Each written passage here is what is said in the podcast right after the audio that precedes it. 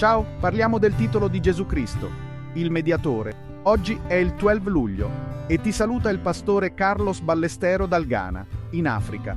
Come ogni giorno, prego il Signore di darci un cuore puro e che la sua presenza non si allontani mai, mai da noi.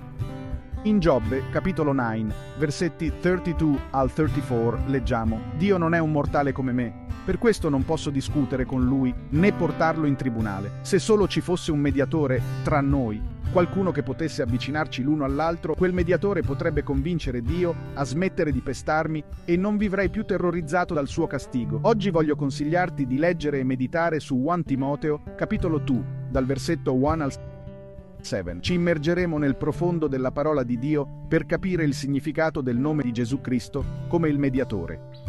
Il nostro viaggio inizia nel libro di Giobbe, dove lui desidera un mediatore tra lui e Dio. Questo desiderio si realizza nella persona di Gesù Cristo, come ci viene rivelato in 1 Timoteo capitolo 2 al 5. Il peccato originale, come descritto in Genesi, ha interrotto la relazione tra Dio e l'uomo l'umanità è rimasta intrappolata nella schiavitù del peccato, separata dalla presenza di Dio. Nonostante la legge data a Mosè, nessun uomo è riuscito a rispettarla senza fallire. Come ha detto l'Apostolo Paolo in Romani 3:23, tutti hanno peccato e sono privi della gloria di Dio.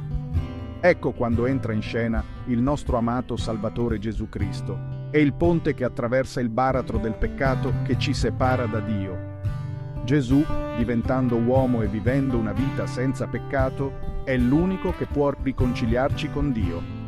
Il famoso predicatore Charles Spurgeon disse una volta, se Cristo non è tutto per te, non è niente per te. Questo sottolinea l'importanza di Gesù come nostro mediatore. Senza di Lui siamo condannati all'eterna separazione da Dio, ma grazie al suo sacrificio sulla croce abbiamo la speranza della riconciliazione e della vita eterna. Gesù non è morto solo per i nostri peccati, ma anche intercede per noi davanti al Padre.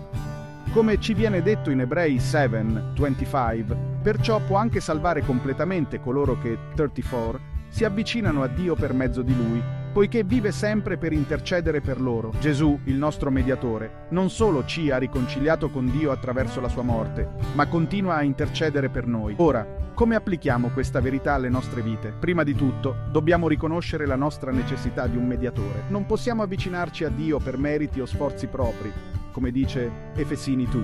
8, 9. Infatti siete salvati per grazia, mediante la fede, e ciò non viene da voi, è il dono di Dio non a causa delle opere, per evitare che qualcuno si vanti. In secondo luogo, dobbiamo fidarci di Gesù come nostro mediatore. Questo significa confidare nel suo lavoro terminato sulla croce per la nostra salvezza e accettare la sua signoria nelle nostre vite. Infine, dobbiamo vivere in gratitudine per il sacrificio di Gesù. Questo si traduce in una vita di obbedienza e servizio a Dio, sapendo che non siamo soli, ma che abbiamo Gesù, il nostro mediatore, che intercede per noi. Questa verità ci riempie di speranza e ci motiva a vivere per la gloria di Dio. Oggi benedico la tua vita, nel nome del nostro Signore Gesù Cristo. Amen e Amen.